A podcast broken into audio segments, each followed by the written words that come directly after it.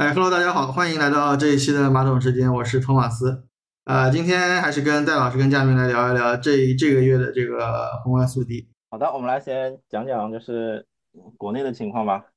国内的情况就是国家队一直在救市，然后一直在出了各种政策，然后一直在救场，但是呢，就是效果不是很好，但是诚意是非常足够的。嗯，那我们我们认为就是，如果是看诚意的话，主要还是看就相对应的就是长线趋势，就长线应该来说还是会比较好一点，但是短期应该能力实在不行，能力不行就可能还要再磨一磨。然后就是我们大概先总结，先说个大概的就是这样子。然后先看数据吧。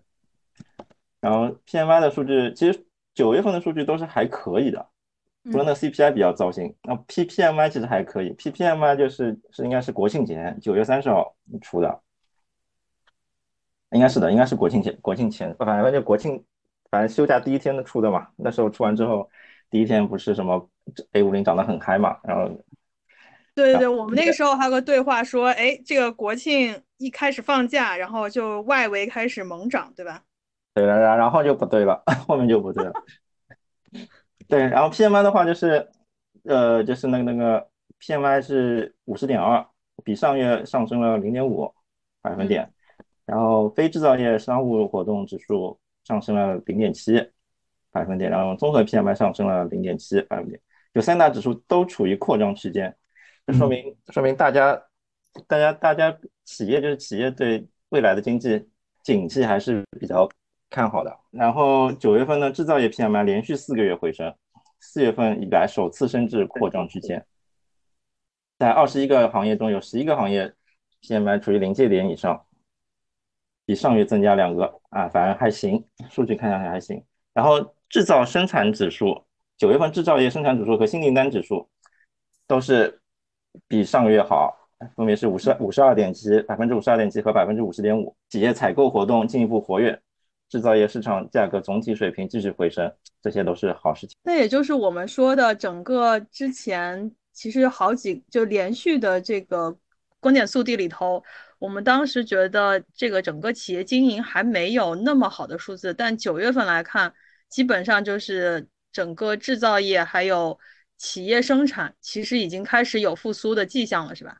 对，我觉得都不错，数据都不错。然后其他的什么高高技术制造业、装备制造业，还有消费品 PMI 都是比上个月好啊，说说明有一种全面复工是吗？啊，对对，可以这么说，就说明说明还是不错的，就是就政策下来还是有点效果，对吧？就是刺激政策。对，就是反正总结一下，就是九月份。行业竞争加剧，原材料成本高，资金紧张的制造业企业占比比上月有所上升，这个是稍微差一点的。然后其他的数据都很好，又说明就是已出台的政策措施落地是有效果的，然后经济持续回升向好的态势是不变的。反反正反正 C P M I 数据就是很好看，就是那天涨也是没也是有原因的，对吧？嗯，对，就是大家终于觉得中国的企业还是有希望了。啊，对。然后预期肯定是会持续改善嘛，然后 C C P I 就不行了，C P I 就上周五十月十三号，啊，一出来就雪崩，对，就是但是整个 C P I 其实代表了居民消费，对吧？啊，对，主要是消费的水平嘛，嗯，但九月份九月份的 C P I 年增率是百分之零，就是和上月持平嘛，就是就是预期是零点二的百分之零，预期应该会更多一些，但是数据出来大家不及预期嘛。啊，对，就是就是那个不不太符合市场预期，就是幅度就是涨幅就是弱于预期嘛。那看细项的话，主要就是食品嘛，食品那个猪肉不行，就猪肉是八月份八月份九八月底九月初涨得很猛的，有一波涨了大概百分之十几。对，我记得我们上次聊观点速递的时候，就说猪肉突然一下。有一种涨停的感觉嘛，但是结果反而马上又跌回去了，是吧？对，九月份不行啊。然后国庆，国庆其实国庆的猪肉其实是跌的，就说明国说明就是就是国庆的那个消费不及预期嘛。就国庆虽然旅游人数出旅游人数反而是增长，但是消费水平不高。嗯，就是就跟我们之前也聊说。好像整个疫情结束之后，今年的旅游虽然很旺，但是五一那会儿也是说，虽然各种人都出去玩，但是大家有一种消费降级的感觉。往年是说都是高消费的这种，比如说欧美啊什么的，但今年好像都打折了，对吧？呃，对，反反正就是，我们就从猪肉开嘛，猪肉猪肉就是看大家这个下馆子啊，这种这种，就猪猪猪肉的跌幅就是环比涨幅九月份是回落至零点二百分点，同比跌幅扩大至百分之二十二。哦，那挺严重的。对，就是其实就是大家对国庆的预期是很高的，但是实际上国庆带来的消费的水平是不行的，是不及预期的。那这样大家是不是其实还是会更担心马上双十一的这个销售是不是估计也要打打折了？啊，反正就是年底国庆过节，反正过国庆春节还有双十一年底，反正总归是预期都挺高的，但最后是不是打脸就不知道。嗯，你不说我都不记得双十一这个事儿了。啊，对对对，好像马上就要开始预售了。对对对，大概下周吧。嗯。对双十一的数据已经好几年没公布了，感觉。对它的总量的天花板已经有点上不去了。对，就是展望四季度的话，反正预期肯定是好的，预期肯定有望稳定上行，但是实际效果还要看，不知道，难说这个事情。然后就是说 PPI 吧，PPI PPI 还是不行，PPI 就是降幅还是在降，但是降幅收窄了，就 PPI 降幅连续三个月收窄。环比涨幅扩大，就九月份的 PPI 同比下降百分之二点五，环比上涨百分之零点四嘛。主要是受到工业品需求恢复、国际原油价格上涨的推动。对，主主要是原油原原油起了很大一部分作用。因为最近的商品基本上都是被原油给带上去的，就是国庆前原油一直在涨，就就不停的逼，要感觉在逼仓的这种感觉。对，九月份就是九月份生产资料价格上涨百分之零点五，涨幅扩大。其中，原油国际原油价格持续上上行，就带动国内原油呃带国内石油和天然气开采业上涨百分之四点一，嗯，煤炭和其他燃料工业价格上涨三点一。哎，那也就是说明，就是 PPI 增长的话，整个的原材料采购的价格是有继续上涨的，对吧？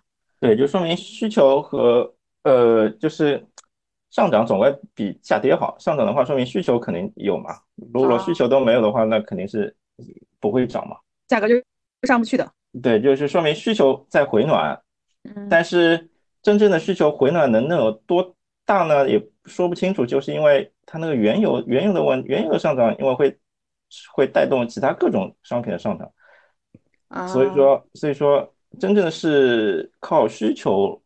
呃，使价格回暖的这个百分比可能要打点折扣，就是，所以也就是从另外一个方向，并没有完全证明 PMI 的上涨就一定特别真实的反映经济企业端的复苏，如预期是吧？呃，肯定有一些，但是效果可能不是那么好，能这么说就是，嗯，反正十三号出来股市雪崩，大家市场就投票就说明。不积极，还是不太信，是吧？对。然后社融的话，社融应该还不错。社融的话是新增四点一二万亿，比上年同期多了五千六百三十八亿元，反正是高于预期的。嗯。然后人民币新增贷款是二点三万亿，呃，然后 M 二是同比增长了十点三，呃，但是前值的话是十点六，反正社融数据。有好有坏，只能这么说。嗯，反正就是九月份新增社融明显高于市场预期和季节性表现，政府与居民部门净融资是主要贡献。哦，哎，我记得我们上次说的时候，那个上次的社融也是有一点好转，但那个时候主要还是政府的贡献为主。现在其实等于说居民部门这个融资也上来了，对吧？呃，可能和房地产政策有关系。就像前几个月，前几个月主要是企业融资恢复了，对对对，对。然后这这两个月感觉就是政府和居民的金融资是上来了，那就有点像前一阵的那个，应该是限购放开了，对吧？对，应该是地产的政策导致的。对，现在从市容数据来看呢，就是呃，居民支撑的居民信贷的支撑作用主要还是依赖地产，地产的恢复嘛。但是呃，拖累的主要是企业的中长期贷款，中长期贷款就是呃不是很好，然后库存周期呢目前还是在底部徘徊，然后基建和地产传导的资金端还需要观察，就有好有坏这种的数据，然后看进出口，进出口反而一直是不行，然后最近好像是国务院不是在开会嘛，好像现在就是要抓那个进出出口，想办法抓出口数据。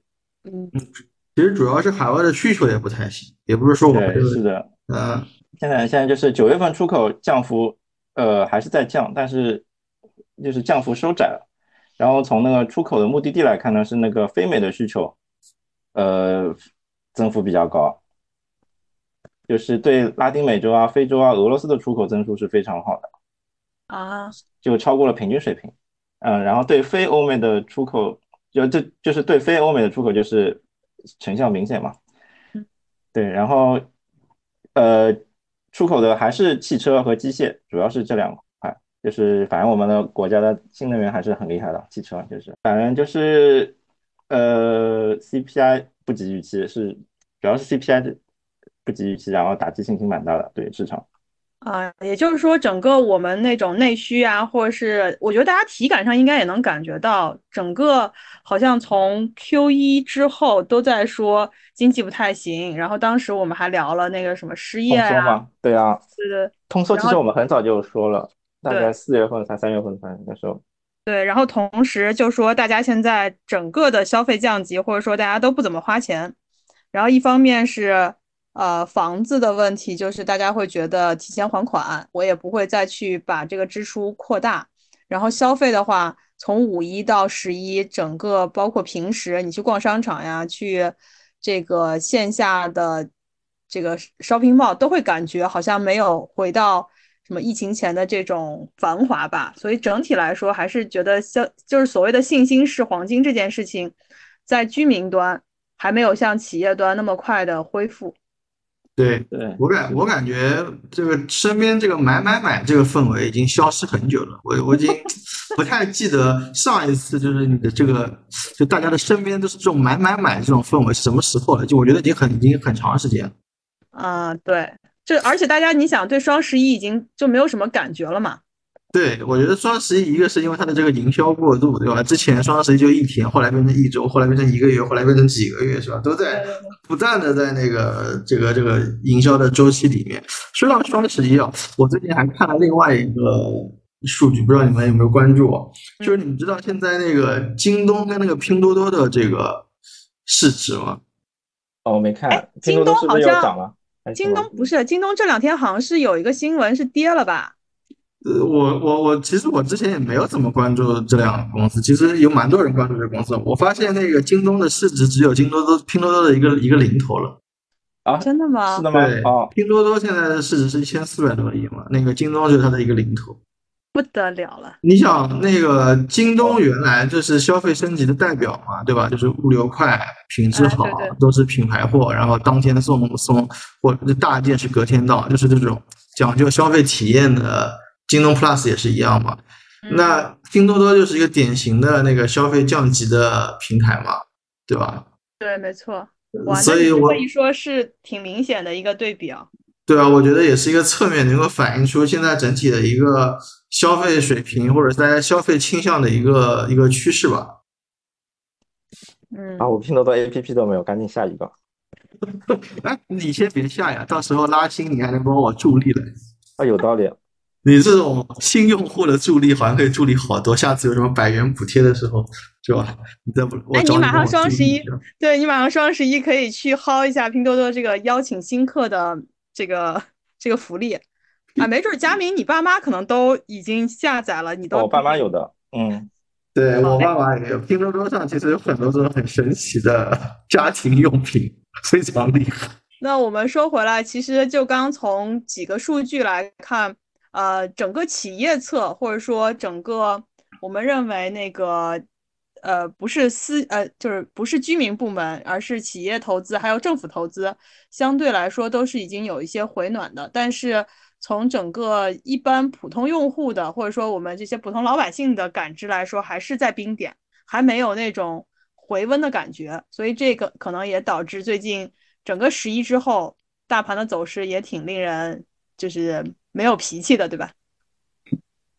大盘感感觉还是外资在讨呀，外资在讨。然后其实从技术面上说啊，技术面上说，现在就是在守那个月线嘛，沪深三百在守月月线，就是二零零一年以来的月线，月线不能跌破嘛，跌破就代表大概就是近二十年来的国运不行啊。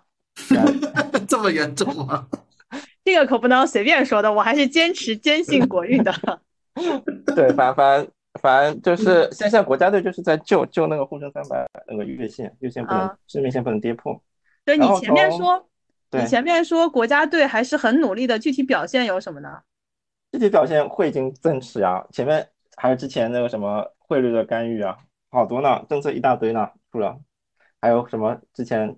八八幺八二八的时候不是涨涨了好多吗？那个开盘然后就是印花税那个，对印花税，对印花税的底已经跌破了呀。对啊，现在现在现在三零五三都要跌破了，我感觉。对我我感觉就是虽然政策很多，但感觉这些政策都是托底的。就是其实我们前前两次的那个观点速递也聊到，就是一直期待的这个刺激性的这个政策，其实一直没有，对吧？嗯，对对对，我感觉估计还是要和中美。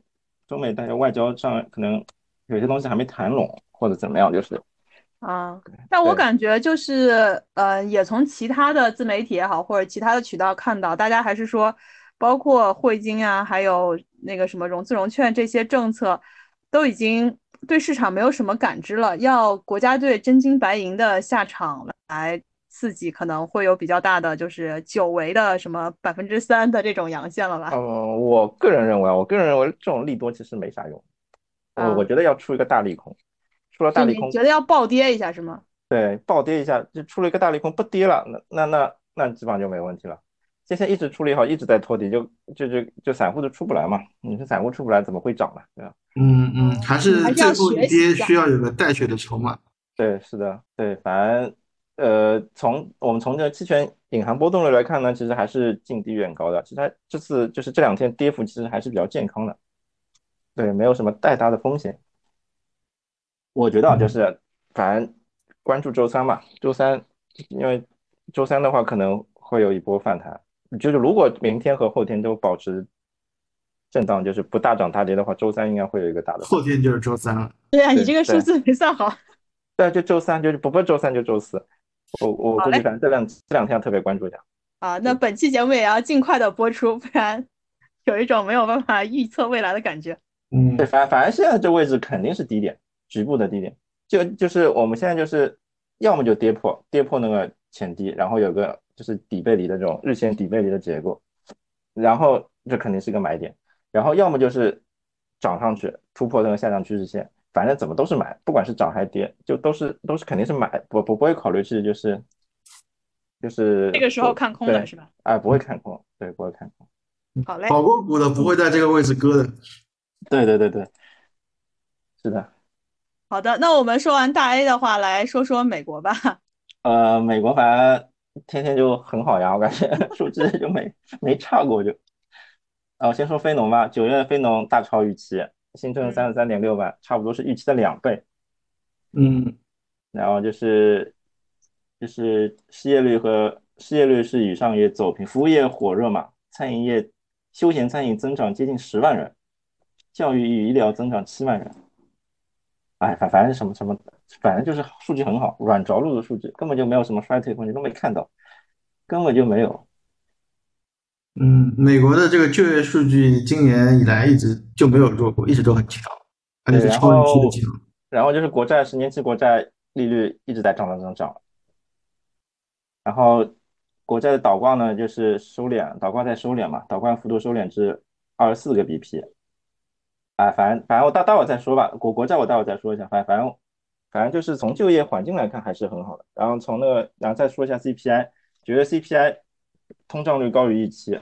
就是因为经济还不错，经济数据都很挺好看的，然后通胀率也下不来，就是大家纷纷预测十二月份可能还会再加一次息。对，反正就就算不加息，反正就是降息的可能性几乎没有的，肯定要保持很长一段时间的高利率政策。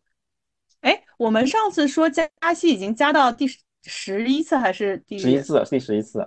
看看是不是最后十二次正好十二道金牌。就一开始你是觉得不会超过十二次是吗？呃，没有，主要是一开始就说了十二道金牌，想凑个正好十二次，凑个整数，那挺好看的。想凑个梗。对，那没有没有也没有办法，对吧？现现现如果十二月份加息，就正好十二次。啊。好，那除了美国的 CPI 数据很好，就业数据也很好，是吧？对，是的。然后核，然后核心通胀环比稳定在零点三，就核心通胀根本就下不来。啊，对，主要主要的上涨贡献呢就是能源，就是原油啊，还有这种房租这种。对，这这也很正常，它就业这么好，对，是的，通胀也确确实下不来。对，反正就是一如既往的，就是能源和房租，反正总总总归这两个，要么就机票、医疗，反正总总归这这些。七八月份是什么旅游旺季，所以说它机票价格涨得比较厉害。呃，然后现现现在这两个月就能源涨了，原油涨得多，就能源涨得厉害。反正就是通胀就下不去。对，就是经济非常强劲，通胀反弹的风险仍然存在。美美联储肯定是需要将利率维持在高位。就总结一下，就这么说。对。然后就说一下美债吧，美债，美债就是美债这个事情，就是就昨天还呃十月十二号，十月十二号就是他那个美债的话，就是他那个财政部发美债嘛，然后拍卖拍卖情况非常糟糕，嗯，就是财政部十月十二号财政部发行了两百亿的三十年国国呃三十年期的国债，得标利率是四点八三七，百分之四点八三七，就比九月份高出了五十个基点，但是呢。但是投标的人很少，已经没有买家了，是吧？没有人兜底这个美债了。是的，那没钱了，大家都没钱买了。啊，就是投标倍数是二点三五，低于上次的二点四六，以及前六次的那个拍卖平均二点四四，就参与者很少很少。嗯，就是感觉就是一直在发国债，一直在发国债，但把那个市场上的钱给都弄没了。啊，就是他用美债去。做销售，整个降低了市场的那个资金流动量，是吧？啊，对，反正就是美国国债供给大增嘛，供给大增，它就价格国债价格就跌嘛，然后它那个国债利率就直率，叫国债的利率就下不来，所所以说，所以说这个美国国债就是这个主力啊，主力主力这个利率就是下不来，所以说李贝说之前说什么？美元黄昏了，什么债券利率会雪雪崩了，不能维持，我感觉好像还太早了点。但是如果你说参与者比上一次的这个参加拍卖的更少，那其实也是有一种就没人接了嘛。那理论上讲，这个价格应该就会往下跌呀。对啊，就是大老板，就是美国的国债大老板都在卖债券呀。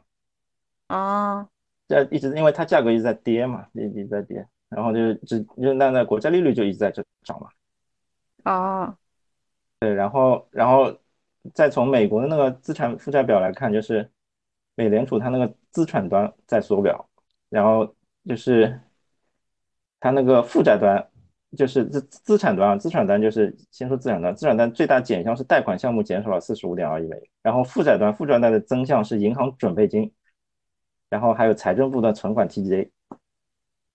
然后最大的减项是那个 overnight RRP 嘛，就逆回购那个，然后就说明美美元体系啊，整个体系就是流动性不够了，流动性一直在被消耗，就全球的美元就是大量的资金都被银行财政部给拿走了，就市场上的钱，市场上的钱越来越少了，这这是一个美股感觉暴雷的又是一个前兆，就等于说流动性已经越来，因为很多。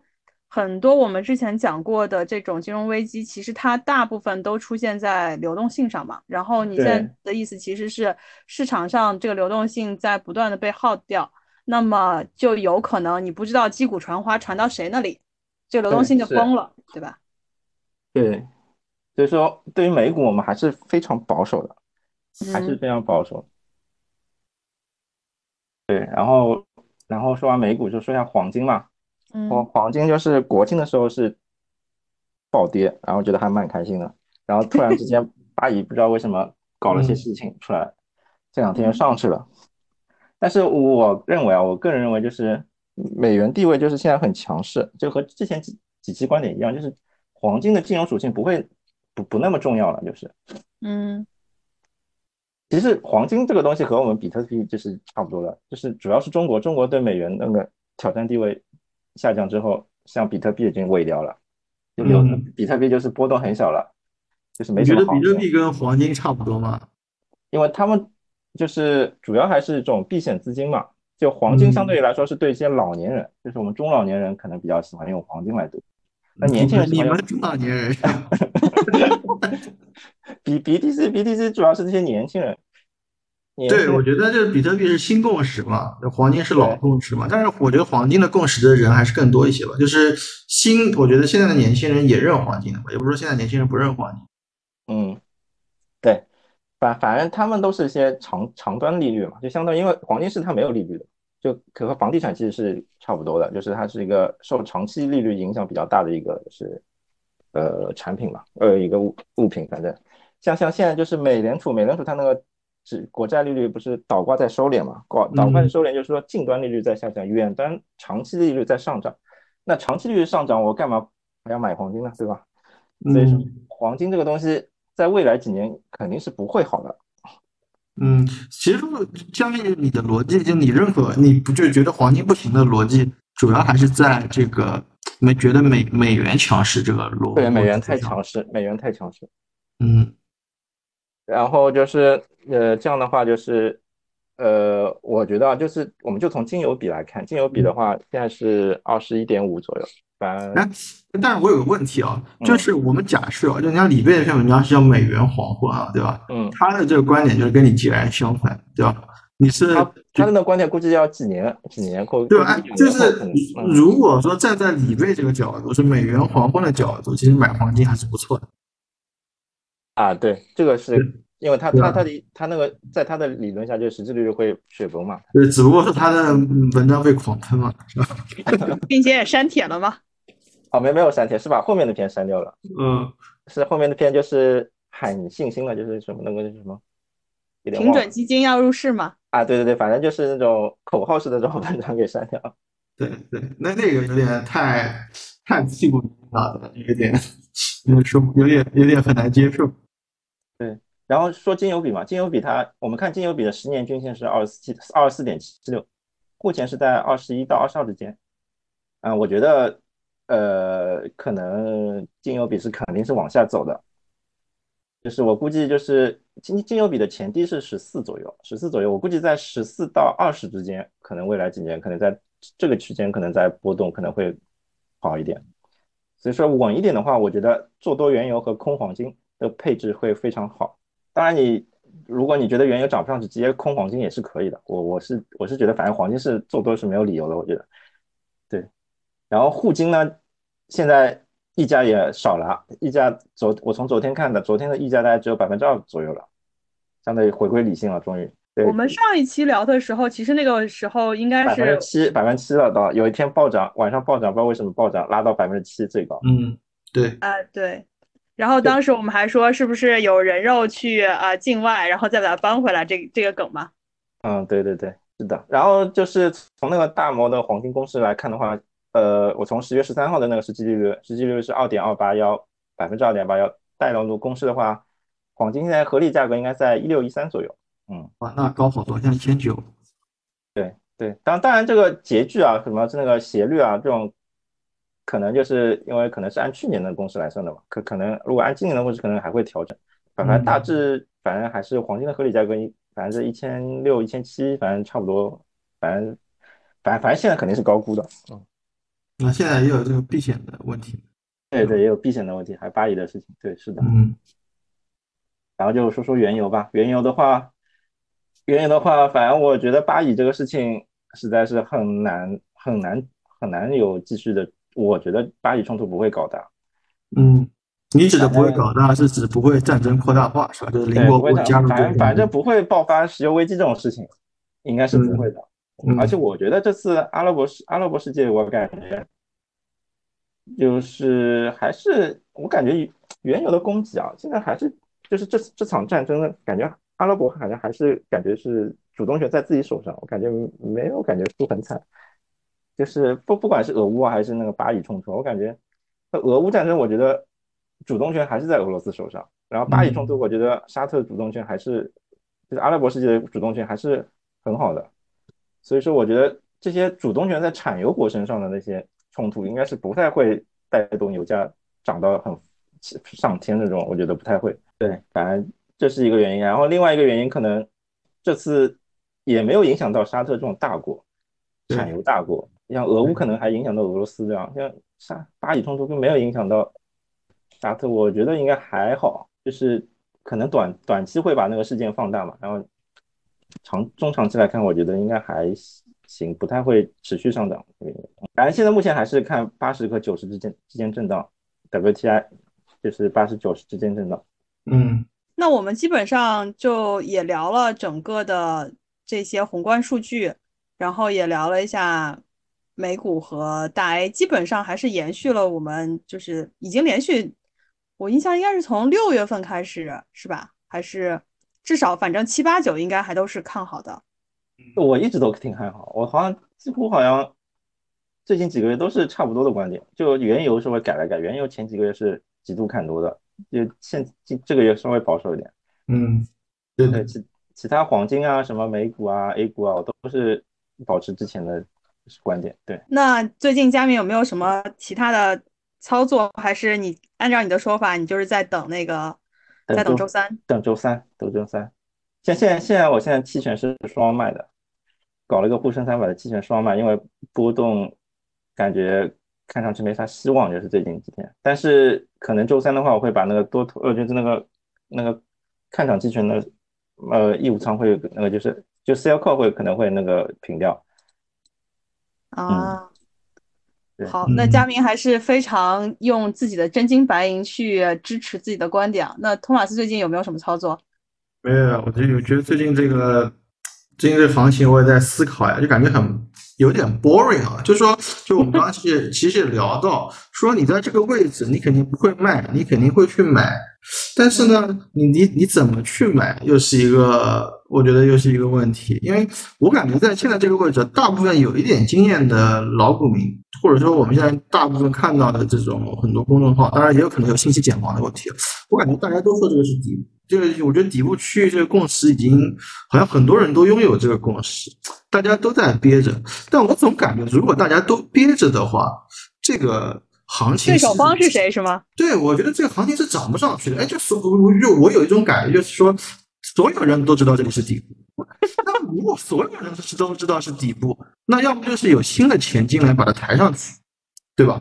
那如果没有新的钱把它抬上去，那那这我我觉得我们这种人不能算多头，我们我们其实是对吧？墙头草是吧？对，拿着筹码的人，这根本是没法去抬这个这个这个行情的。所以我总感觉这个在这个位置有一点点问题。所以我在我也在想，说我我现在被困住了。我到底怎么在现在的这种行情？假设大家都是这样的，那如果说，因为我们刚刚也聊到，其实从六月份开始，我们一直都觉得这个是有机会上去的，但其实一直也没有上去。那如果，那你想六月份到现在，其实也在其实差不多四五个月了。那如果说未来还有四五个月，还是像这四五个月一样的这种行情，这上也上不去，下也下不去，在这个。一百点、一百五十点的这个区间里这样晃来晃去，那我们怎么在这个过程中赚钱？这个其实是我最近在想的一个问题。当然，最好是期权啊，期权双卖真的。再参考二零一四年，二零一四年我那时候靠期权双卖倒是赚了挺多钱的。那时候那时候还期权小白，就是稍微懂那么一点，但是又不是很精通的那个，敢敢双卖，而且仓位也小，就是我觉得双卖是一个好好的一个。哎，正好正好碰到波动率一直在走低，一直在震荡，感觉赚了好多钱，感觉自己水平好好啊。后来就不行了。后来你要不稍微展开讲一点点，就是所谓的双卖是指什么？双卖就是就是，比如说你现在沪深三百是在三千六三千六到三千七之间震荡的，那我这边就是我认为就是它最近一个月不可能跌破三千六，或者不可能超过我涨过三千七，我就 sell call 一个。呃，三千七的，然后 sell put 一个三千六的，那只要行情一直在这间波动，那我两边卖的权利金都能收到嘛？嗯，哦，你就是在上线和下线做了一个对，就是配对的组合，对吧？对，就是我刚玩期权的时候，我觉得这个东西好好用啊，只要只要不大不只要不大涨大跌，我肯定能赚钱。你这种就非常适合我们刚刚说的，就在一个非常小的区间里磨底的这种感觉，对吧？对，但是如果一半一旦这但这个策略的局限性就是一旦碰到这种就是突然暴涨拉了，那那肯定是雪崩的，雪崩的就大大家非常不我非常不建议这种，就是如果是一个高阶机程玩家的话，肯定不会搞这么搞的，肯定会有就是保护的，会做一些保护的。但如果刚出来就是刚小白，就就是很多小白就非常喜欢用这个策略。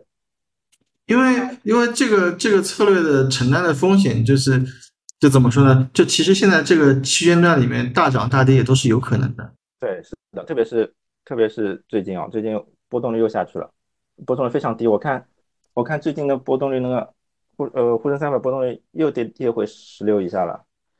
就是我们一般来说十六以下是不会做卖方的。所以双卖是一个针对低波行情的一个通过时间流逝赚钱的策略，对吧？啊，对对对对。但是就是特别小心碰到这种大涨大跌，就是大涨大跌肯定是雪崩的雪崩式的崩盘，就是你不就是一定要一定要赶紧止损或者就是做呃方向上的保护。嗯，这这这是提醒一下，就是就是佳明他最后还是做了一下风险预警。对对对。如如果不懂的话，不要瞎双卖，因为很很危险，非常危险，对吧？对，因为因为目前的位置还是有可能的嘛，对吧？对，所以说就是，嗯，我感觉现在行情蛮像一四年的时候，一四年一四年是十二月份涨涨的嘛，那我那时候九月份做双卖，连续做了三个月，哦，就哦好爽，然后到了一五年不行了，直接双卖就雪崩了。嗯，对，反反正我不建议这个搞双卖，但是自己要看好风险，就行，嗯。那那个托马斯最近有可转债上面的一些操作吗？我最近观察了一下，我感觉我的这个低价轮动是不太行的，轮不太起来。这个低价的这个波动，我最近看了几个，包括你的嘛，那个组合的这个轮动的情况，我感觉还是要买一些这个啊低价率的，用溢价率去排序这个逻辑，然后再加一些别的因子，包括价格区间等等，作为这方面去轮动。然后可能把这个风险偏好往上提一提，因为低价的呢，这风险偏好实在太低了。就我觉得可能要把风险偏好往上提，就不要想着说可转债能够保本这样的逻辑，而是把这个重点放在轮动上。我最近也在想这个，因为其实可转债即使你买一些价格区间，呃高于这个到期这个付息的这个成本的话，其他的这个风险也不大，因为就在你你以这个呃。比值去看，就你亏的也不多，就是相比较买买股票来说，那又是一个轮动，其实风险也还可控。而且呢，因为现在的很多低价转债，它其实质地很差，像像最近那个那个宏达又那个爆雷了嘛，嗯，就被 ST 了。其实低价转债，我现在觉得它其实风险也挺高，就是本来低价转债觉得它风险比较低，就主要的这个角度是说。可转债真的退市的，就这个股票真的退市的概率并不高，但我我感觉这个概率在不断的提高。那我反而觉得买一些这种，比如说一百二左右的转债，它的这个股性又比较强，同时呢，它的这个本身这个公司的质地也比较好，其实反而我觉得可能风险更小。所以我最近在看这个可转债的时候，我觉得我的思路。慢慢的，其实有一点转变。好的，那我们今天也是跟大家呃，按照我们呃一贯的格式，就是聊了一下这个大 A 的一些表现，还有宏观数据以及美股，呃，原油和这个黄金。那基本上主播群还是按照这几个月连续的观点和呃相关的数据，保持下了自己的观点。同时，我们最后也大概讨论了一下最近的一些操作的方向。那特别也说明一下，佳明在前面提到的这个双麦的组合是一个不特别推荐新手玩家对来来进行的。那大家可以去参考研究一下，然后如果没有非常十足的把握，还是不建议进行相关的操作。那最后也呃欢迎评论区的小伙伴，就是大神出没来跟我们一起讨论一下，你对本月和下个月的这个展望有什么样的一些观点？那今天这期就先到这里了。嗯，好的。好，谢谢大家，拜拜，拜拜，拜拜。